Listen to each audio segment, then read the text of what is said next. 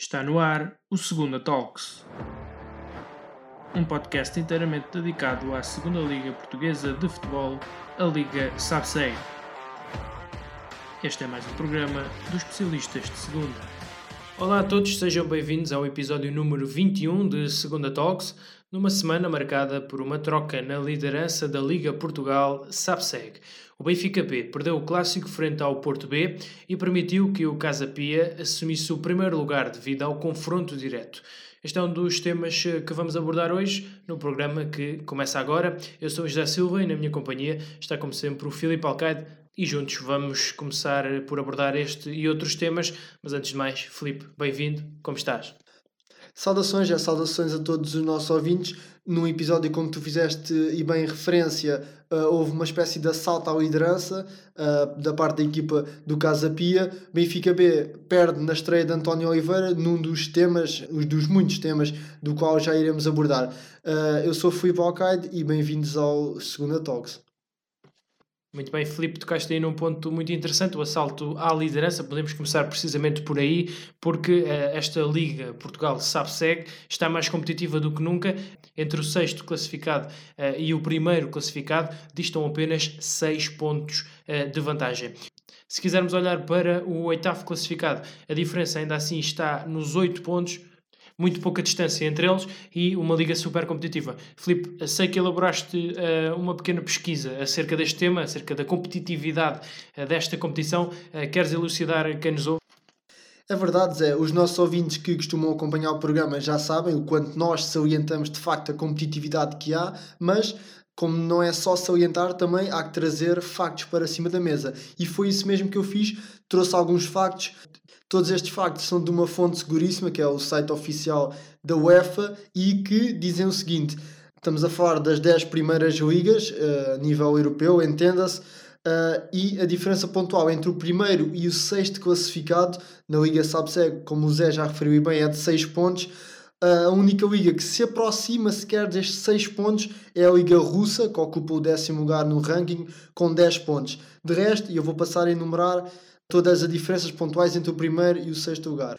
Uh, em termos de vantagem, isto são números oficiais do site da UEFA, uh, convém salientar, naquelas que são o top 10 do ranking de ligas na UEFA, estamos a falar de ligas em que o mais aproximado à Liga Sabseg é mesmo a Liga Russa, que ocupa neste momento o décimo lugar, com 10 pontos de diferença entre o primeiro e o sexto lugar.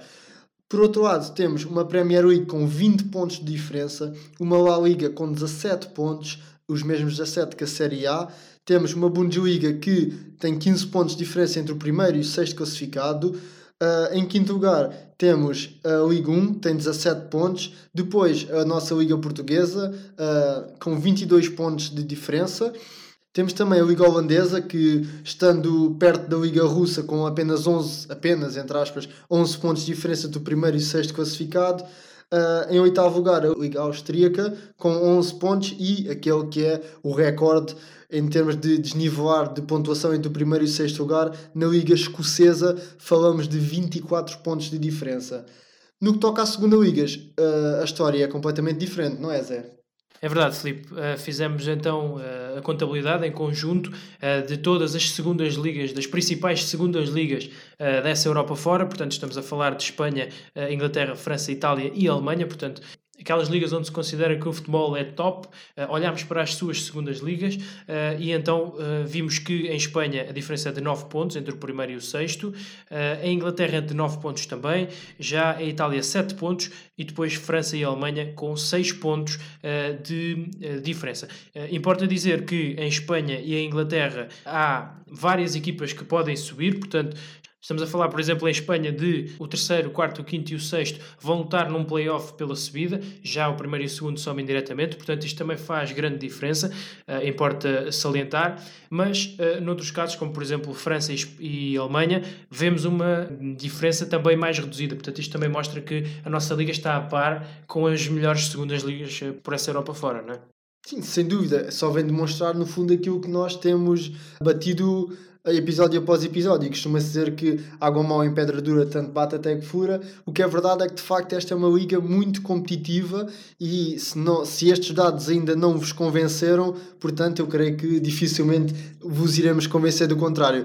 E convém também dizer, e para finalizar aqui o meu raciocínio, que neste top 6 estão duas equipas B, algo que não é muito usual e não é comum. Fala-se no caso no Benfica B, que ocupa o segundo lugar com 33 pontos, e o Porto B em sexto lugar com 27 pontos. Portanto, algo que, não sendo muito usual, é sempre gratificante. Sim, parece-me claramente que foi na altura um fator de maior profissionalização da liga, uh, aumentaram as audiências, aumentaram, aumentou a competitividade trouxeram-se também um número absurdo de equipas. Uh, chegou a haver cerca de quase 50 jogos numa época, um absurdo absolutamente, e isso também tirou alguma, alguma profissionalização à liga. Uh, parece aqui um paradoxo, mas a, realidade é que isso aconteceu. Já tivemos mais equipas B, tivemos seis, uh, agora neste momento temos apenas duas e o caminho é, é para, para ver mais, porque a Liga 3 também já tem muitas equipas B e podem e estão em condições de, de subir à Liga SAPSEG. Também importa dizer que temos mais um lugar uh, que poderá dar subida, o lugar de playoff. O terceiro classificado da Liga SAPSEC vai jogar um playoff com o uh, antepenúltimo classificado da Liga Portugal. Ou seja, uh, mais competitividade, mais busca por pontos. As equipas uh, têm de somar mais pontos para chegar a esse terceiro lugar, que vai dar mais uma via para a Primeira Liga. Cá em baixo a mesma coisa, o antepenúltimo classificado vai jogar um playoff de manutenção com uma equipa da Liga 3 para saber se, se, vamos ter mais uma vaga, um novo convidado ou mesmo a mesma equipa nesta Liga SAPSEG. E depois, Felipe, mais importante de tudo, e para fecharmos este tema, queria também entrar nesta discussão, que é, eh, estamos a falar de Superligas, no fundo, as segundas ligas da Alemanha, Itália, Espanha, França e Inglaterra são Superligas eh, comparadas com a nossa e nós, mesmo assim, conseguimos exportar tanto, conseguimos fazer magia, absolutamente, com as condições que temos, não só a nível dos relevados, dos estádios, dos poucos adeptos que, que muitas das vezes trazemos, um, jogos que são visionados por muito pouca gente e, portanto, no meio disto tudo, conseguimos ter uma liga competitiva, que é no fundo o que se pede e acaba por ser a antecâmara para a Primeira Liga, o que é sempre notável.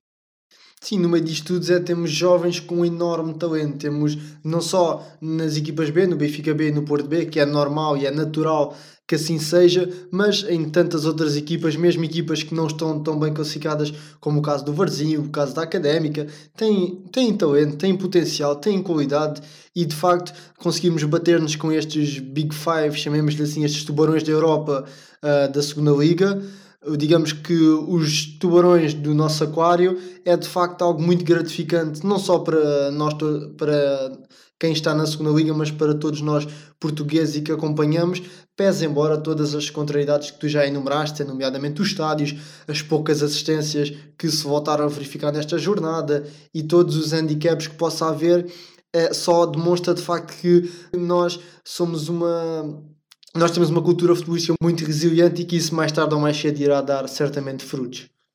Muito bem, ainda antes de analisarmos a jornada a par e passo, vamos olhar sim, e porque tu falaste em assistências, para o número de espectadores uh, que viajaram até aos estádios da segunda Liga nesta jornada 17.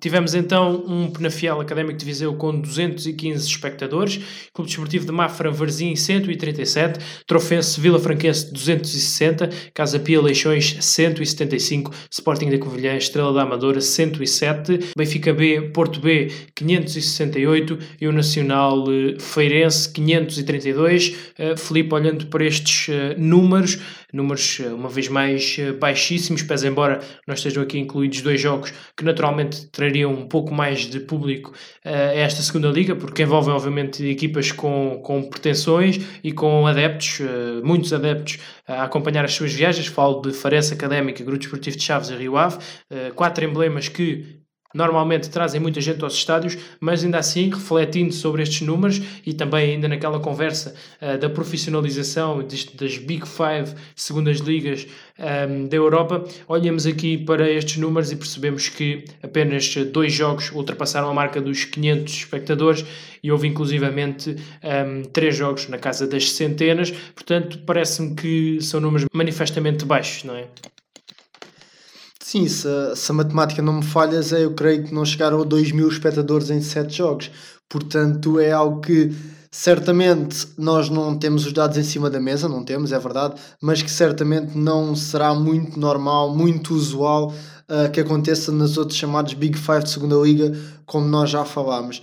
Uh, pese embora todas as restrições que hajam, todas as, as contingências nesta altura, estamos, a situação pandémica continua, não diria que preocupante, mas continua acentuada, portanto acaba sempre por ser por dificultar, é algo, é um chamado handicap, no entanto não é desculpa para tudo e de facto se os números são baixos, também estamos numa época de janeiro em termos climatéricos não é a melhor, não é a mais convidativa aos jogos, mas estou, estou convicto agora com o anúncio das novas restrições e tudo isso que poderá haver mais participação por parte dos adeptos na, nas idas aos estádios.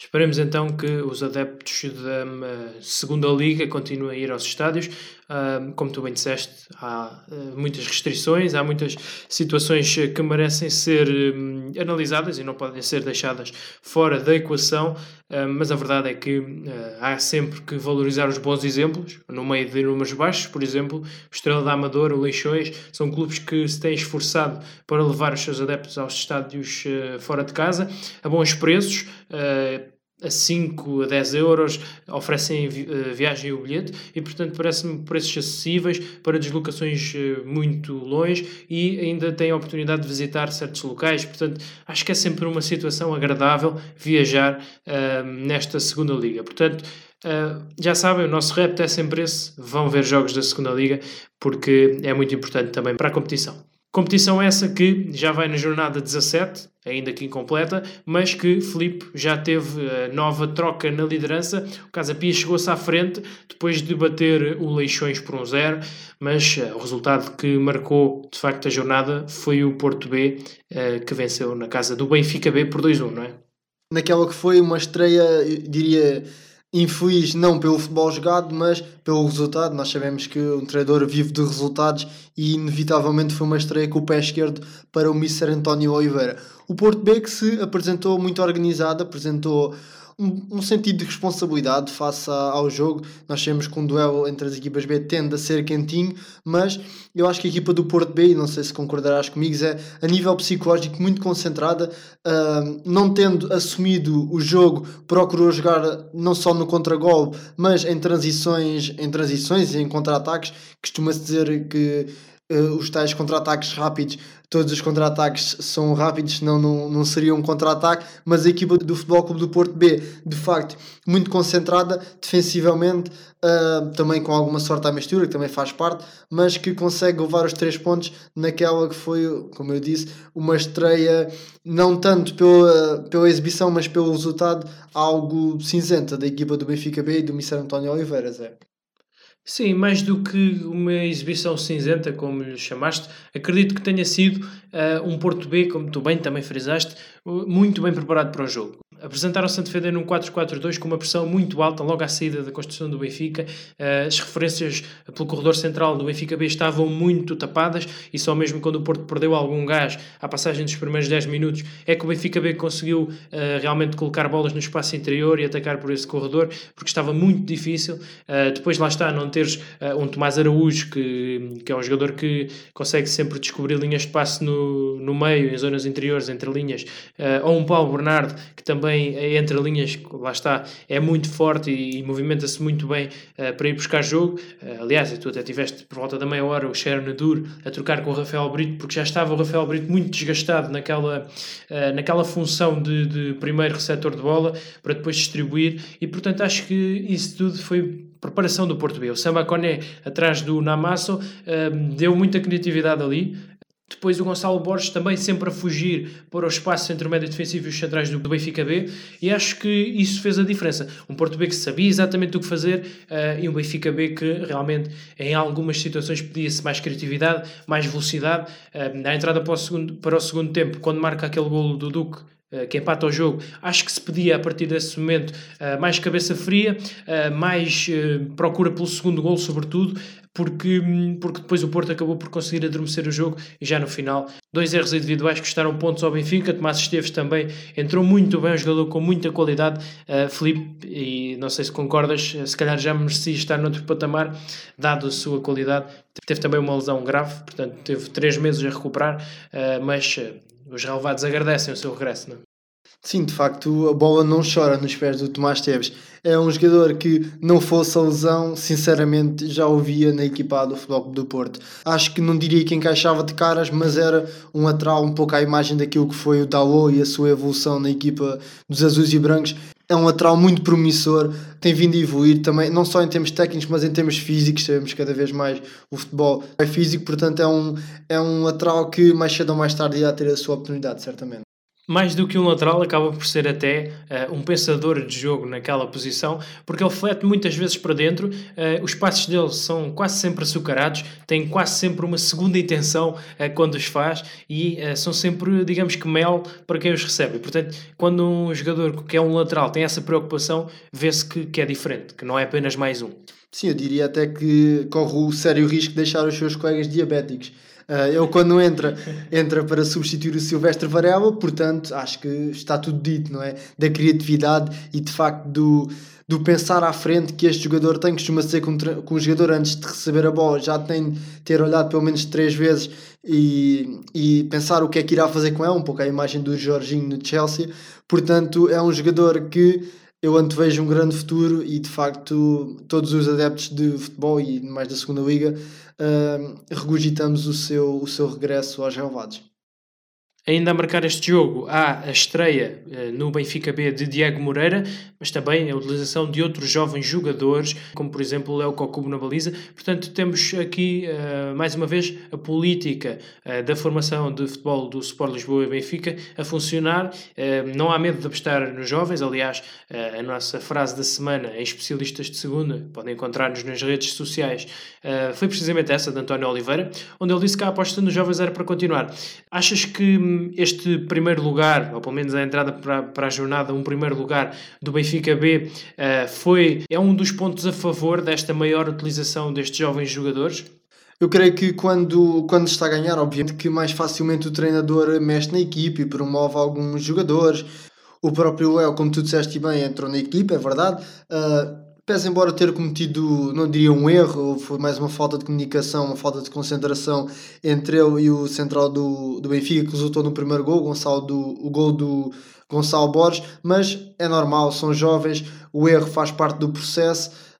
é claro que lá está, quando se ganha é mais fácil rodar a equipa, é mais fácil a aposta, mas eu creio que essa é no fundo é no fundo a política das equipas B e tem de ser, tal como o é em outros projetos, o projeto do Eixões, o próprio projeto do Varzim, o do Feirense, como não podia deixar de ser, também tem uma política de aposta em jovens, portanto eu acho que esse é o caminho.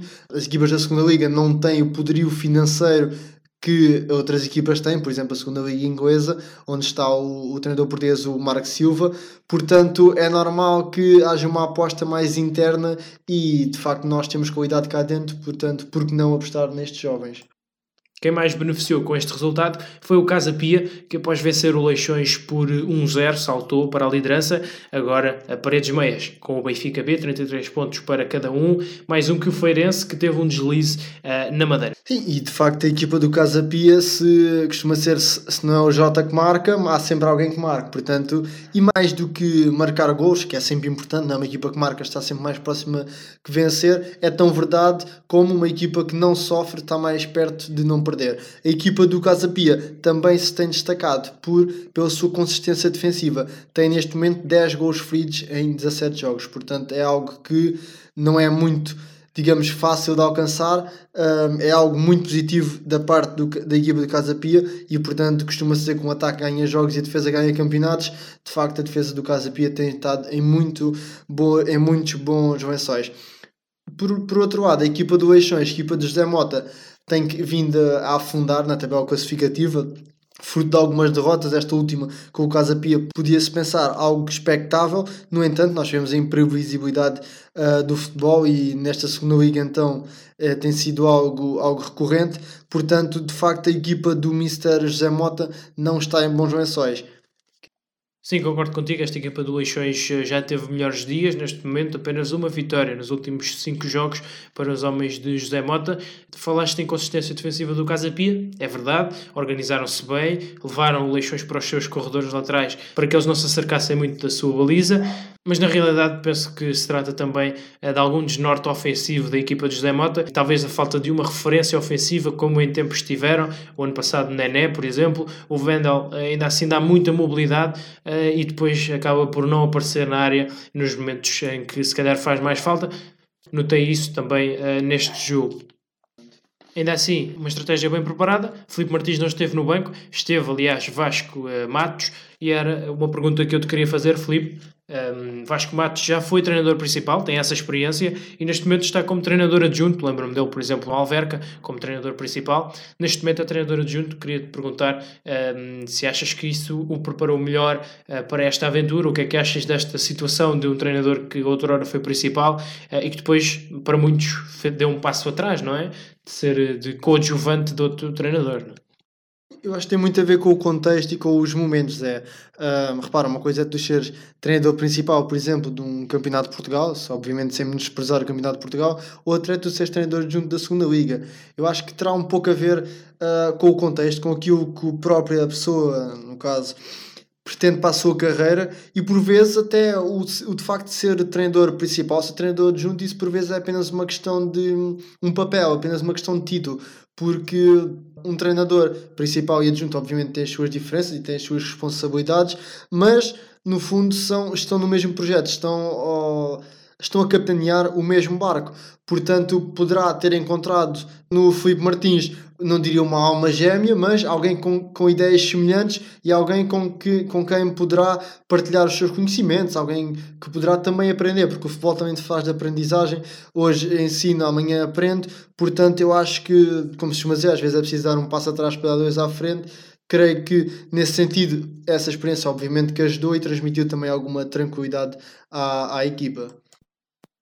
Muito bem, por falar em treinadores, há um jogo que obviamente fica a marcar a jornada precisamente por ter dois treinadores novos nos bancos, não exatamente num dos bancos, pois Pedro Ribeiro, uh, novo treinador do Académico de Viseu, visitou a sua antiga casa, o Penafiel, uh, o Estádio Municipal 25 de Abril, onde foi de resto uh, bem recebido por parte dos adeptos, de alguns adeptos pelo menos, mas Filipe, o que achaste deste primeiro jogo sob a orientação destes dois novos técnicos, Filó do Penafiel e Pedro Ribeiro do Académico de Viseu, uh, num jogo em que ambos quiseram deixar o seu dedo no encontro. Tu normalmente és apologista dos treinadores não mudarem muito no primeiro jogo. A verdade é que com Pedro Ribeiro não aconteceu bem assim, foram muitas mexidas, também algumas do lado de Filó.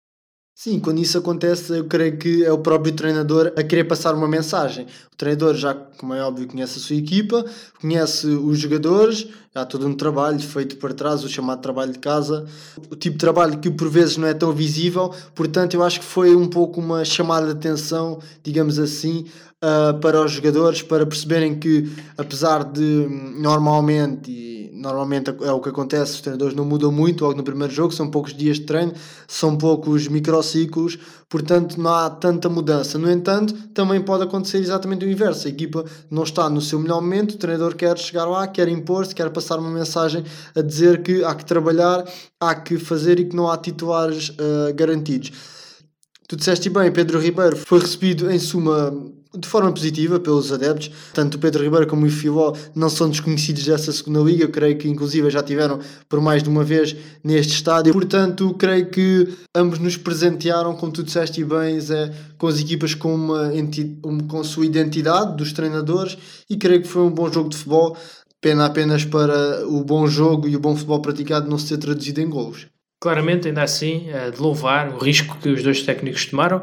Do lado do Penafiel, gostaria de falar eh, na titularidade de Feliz Vaz, jogador que já não jogava há algum tempo. Esta época tinha sido pouco utilizado por Pedro Ribeiro.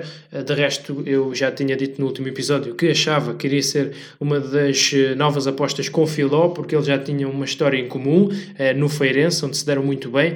E aqui aconteceu precisamente isso. E, portanto, quando o Feliz Vaz e o Zé Valente se juntaram naquele meio campo, muito próximos um do outro, o jogo foi diferente. Foi uh, uh, muito, mais, uh, muito mais qualidade na posse. O Penafiel, de resto, com um ataque mais continuado, mais pensado. O Académico de Viseu mais no contragolpe, mais vertical e a conseguir explorar melhor o contra-ataque.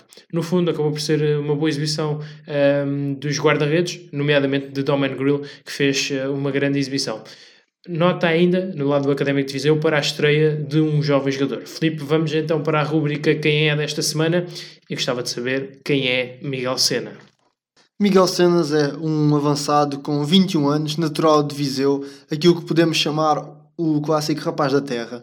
Ele começou em 2012-2013, na altura no, no Viseu e Benfica, onde se manteve até 2017, sempre na, na formação do mesmo. Em 2017-2018 e em 2018-2019 teve na equipa do Académico Viseu, na formação, entenda-se, tendo feito cerca de 58 jogos e 29 gols marcados. De destacar ainda que na primeira época do mesmo, na formação do Académico Viseu, fez uh, 30 jogos onde apontou 22 gols, portanto números muito positivos para um jovem avançado. Em 2019-2020 foi promovido à equipa principal, não teve muitos minutos, Uh, portanto, de daí surgiu um empréstimo para o Lusitano Viu de Moinhos, onde fez 16 jogos, acabou por não fazer o gosto ao pé, mas mais do que fazer ou não o gosto ao pé, foi uma época de aprendizagem, visto que em 2019, 2020 não ter tido muito espaço na equipa da Académico Viseu e tendo em conta a idade que o Miguel tinha, era importantíssimo ter minutos, ter jogo, foi isso que aconteceu no Lusitano.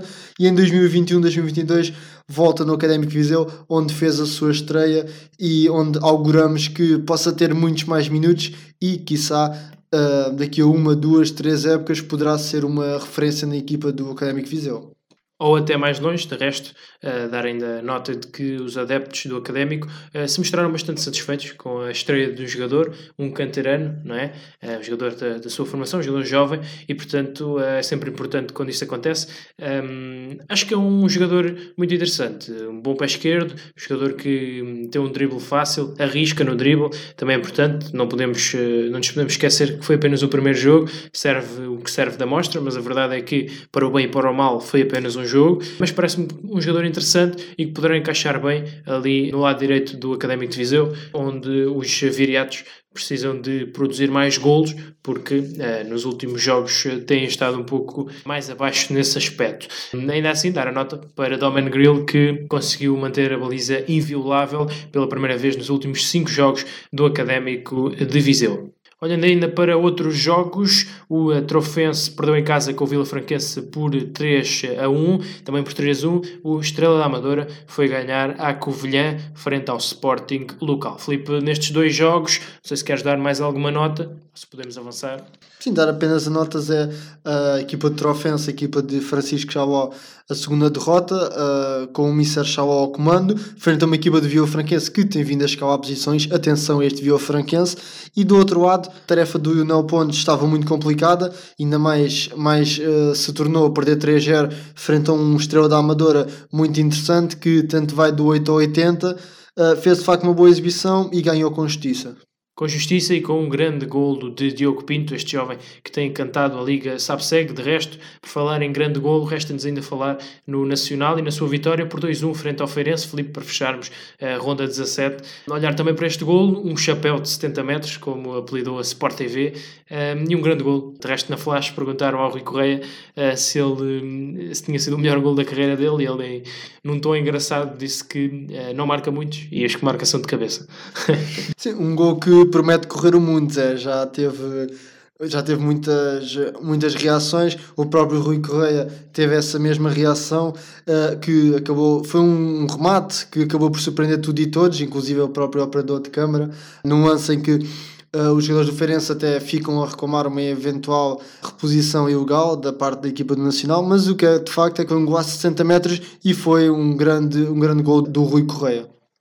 Sim, às páginas tantas acabou por se revelar extremamente decisivo num jogo que o Nacional eh, entrou bem, marcou. Depois eh, o Feirense conseguiu ter algum ascendente na primeira parte, de resto depois o, o Rui Borges acaba por chamar a equipa, quando o António Filipe é assistido a meio da primeira parte, acaba por reunir as tropas, dar algumas indicações ao meio campo. Do ponto de vista defensivo, a equipa reequilibrou as contas até o intervalo.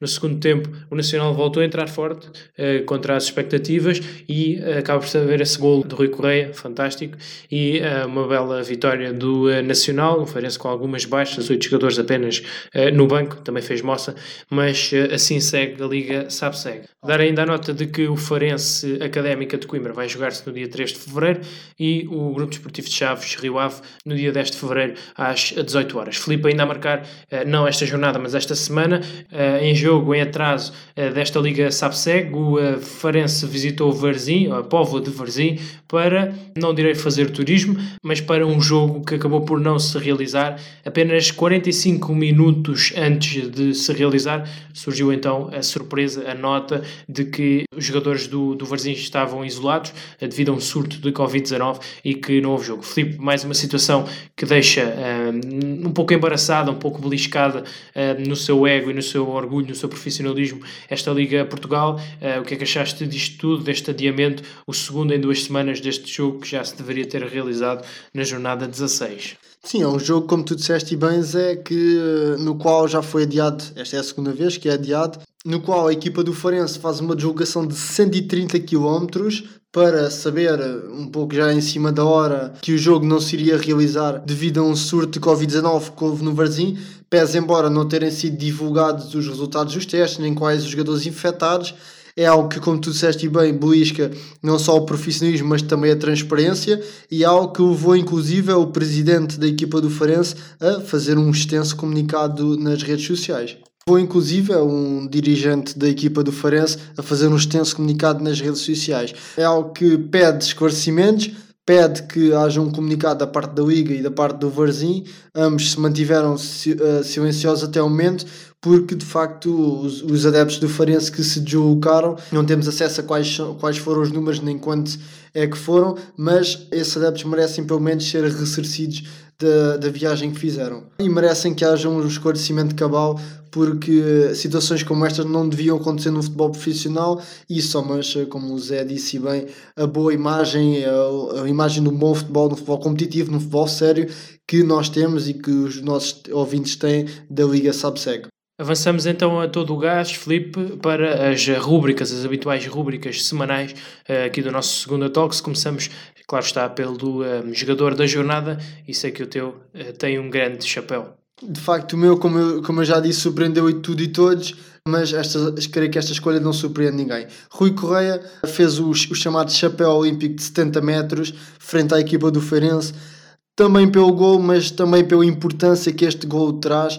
A equipa do Nacional tem vindo a galgar lugares, uma equipa nacional que ao início augurava-se coisas muito positivas, mas desiludiu, teve algumas jornadas um pouco, diria que em negação de, em termos de bom futebol e em termos de resultados acima de tudo, mas que tem vindo num crescendo com a orquestra e tem feito, aliado a isso, resultados bons positivos, também é um bom momento do Brian Roches, portanto tem vindo a galgar metros e de facto este golo galgou imensas emoções dos adeptos, não só do Nacional, mas da segunda Liga. É, a minha escolha acaba por ser Domen Grill, guarda-redes do Académico de Viseu, que rubricou uma bela exibição com grandes defesas, foi inclusivamente comparado ao Spider-Man na, na conta do Académico de Viseu, porque de facto fez bastantes e boas defesas, guarda-redes com uma elasticidade muito forte e que acabou por conseguir o primeiro clean sheet nos últimos 5 jogos do Académico de Viseu. Avançamos para o treinador da jornada, Filipe, a minha escolha acaba por ser Ricardo Schell, do Estrela da Amadora, o técnico uh, do clube amadorense, preparou muito bem a equipa, uma primeira parte avassaladora, conquista dos 3 pontos e o Estrela vai lançado, vai na frente, tal como o clube uh, do treinador que tu escolheste, não é? É verdade, se o Estrela vai lançado, o Nacional lançado vai, portanto, à boia deste chapéu de Rui Correia, de facto a equipa, como eu já referi anteriormente, tem, gal tem galvanizado, tem subido lugares no classificativos e já está a aproximar-se do topo. Eu creio que já cheira, já cheira a topo da Liga Sabseg para os lados da equipa do Nacional. Já cheira a topo, já cheira a subida. Vamos então para a frase da semana. Prometemos que isto não foi combinado, mas a verdade é que, curiosamente, ambos escolhemos uma frase parecida, uma frase do mesmo interveniente de António Oliveira, do Benfica B, após a derrota frente ao Futebol Clube do Porto B. Da minha parte, a minha escolha foi: hoje os meus jogadores eh, não perderam, aprenderam. Parece-me que é uma frase genial que descreve bem aquilo que deve ser um futebol formativo e de evolução de jovens. Uh, Filipe, a tua foi? A minha frase é do mesmo interveniente, como tu disseste, António Oliveira, que diz o seguinte: há um momento para ganhar e outro para não perder, e nós hoje aprendemos. Vai na linha do que o Zé disse, de facto, a equipa costuma-se dizer que não perde, ou ganha ou aprende, portanto, a equipa do Benfica B contra o Futebol Clube do Porto B aprendeu e esperemos que dê já uma resposta cabal na próxima jornada. Faremos então o que acontece. Para já, vamos já aos prémios da Liga Portugal no mês de dezembro. Melhor guarda-redes Ricardo Batista, do Casa Pia, pelo segundo mês consecutivo. Já Tomás Araújo, do Benfica B, a melhor defesa. Melhor médio João Teixeira, do Grupo Desportivo de Chaves. O avançado é Brian Roches, do Nacional, e o treinador é Vítor Campelos, do Grupo Desportivo de Chaves. Importa ainda dizer que, à data que estamos a gravar este episódio, ainda não é conhecido o melhor jogador da segunda Liga no mês de dezembro. Filipe, uma análise rápida a estes um, eleitos, estes melhores do mês de dezembro para a Liga Portugal. Alguma surpresa? E o que é que realças? Não, eu creio que vai, no, vai um pouco no sentido do que aconteceu nesta jornada. Uh, destaque para a equipa dos Chaves a fazer um bis com o melhor médio e o melhor treinador do mês. Avançamos e avançamos para a próxima jornada, jornada 18 da Liga Portugal 2 SAPSEG. Felipe, como habitual, para fecharmos, qual é para ti o jogo da jornada, na jornada 18 da Liga SAPSEG? Mas é, vou ter, eh, vou ter os olhos em muito lado, confesso. Uh, desde já ressalvar o Nacional que recebe o Benfica B. A equipa do Nacional, num bom momento, quer dar continuidade, quer subir e quer cheirar cada vez mais este pódio da Liga Sabseg. Equipa do Benfica B, na estreia de António Oliveira, perdeu, quer dar uma resposta, quer avançar. Mas também olhos no Clube Desportivo de Mafra frente à equipa do Estrela da Amadora, um jogo que certamente trará muito bom futebol. Curiosamente era precisamente para esse jogo que eu estava a apontar, Clube Desportivo de Mafra e Estrela da Amadora, um jogo entre uh, duas equipas em destaque este, nesta época da Liga SAPSEG. Também olho com muito bons olhos para o Nacional Benfica B, para a Académica Rio Ave. Porquê? Perguntas tu muito bem, porque se trata da primeira jornada da segunda volta e vamos ter aqui uh, duas equipas que querem vingar pesadas derrotas. O Benfica B goleou o Nacional na primeira jornada e o Rio Ave fez precisamente a mesma coisa frente à Académica na, na primeira jornada e por isso vai ser eh, vai ter aqui um sabor especial vencer este encontro. Vamos ver o que acontece, mas até lá, Filipe, este programa fica por aqui. Tens então um minuto para te despedir e para dizeres algo mais que não tenha sido dito. Da minha parte é tudo, Zé. Uh, Resta-me agradecer a todos os nossos ouvintes que chegaram até, até aqui e que, estão, que nos estão a ouvir neste momento. Portanto, é para, isto, é para eles que nós fazemos isto. Foi mais um episódio, mais uma semana. Para a semana estaremos cá novamente para analisar tudo e mais alguma coisa que, que aconteça na Liga Subsec. Portanto, enviar a todos um grande abraço, muita saúde e até para a semana. Até para a semana, Filipe. Um abraço e obrigado por teres juntado a nós, tal como a quem está desse lado, quem está a ouvir eh, este podcast que fica por aqui. Esperamos que tenham gostado. Para a semana estamos de volta com mais e melhores conversas sobre Segunda Liga. Até lá já sabem, passem pelas nossas redes sociais, especialistas de Segunda, mas também pelo nosso site em www.especialistasdesegunda.com. É grátis e é exclusivo de especialistas de Segunda e nós voltamos para a semana. Até lá.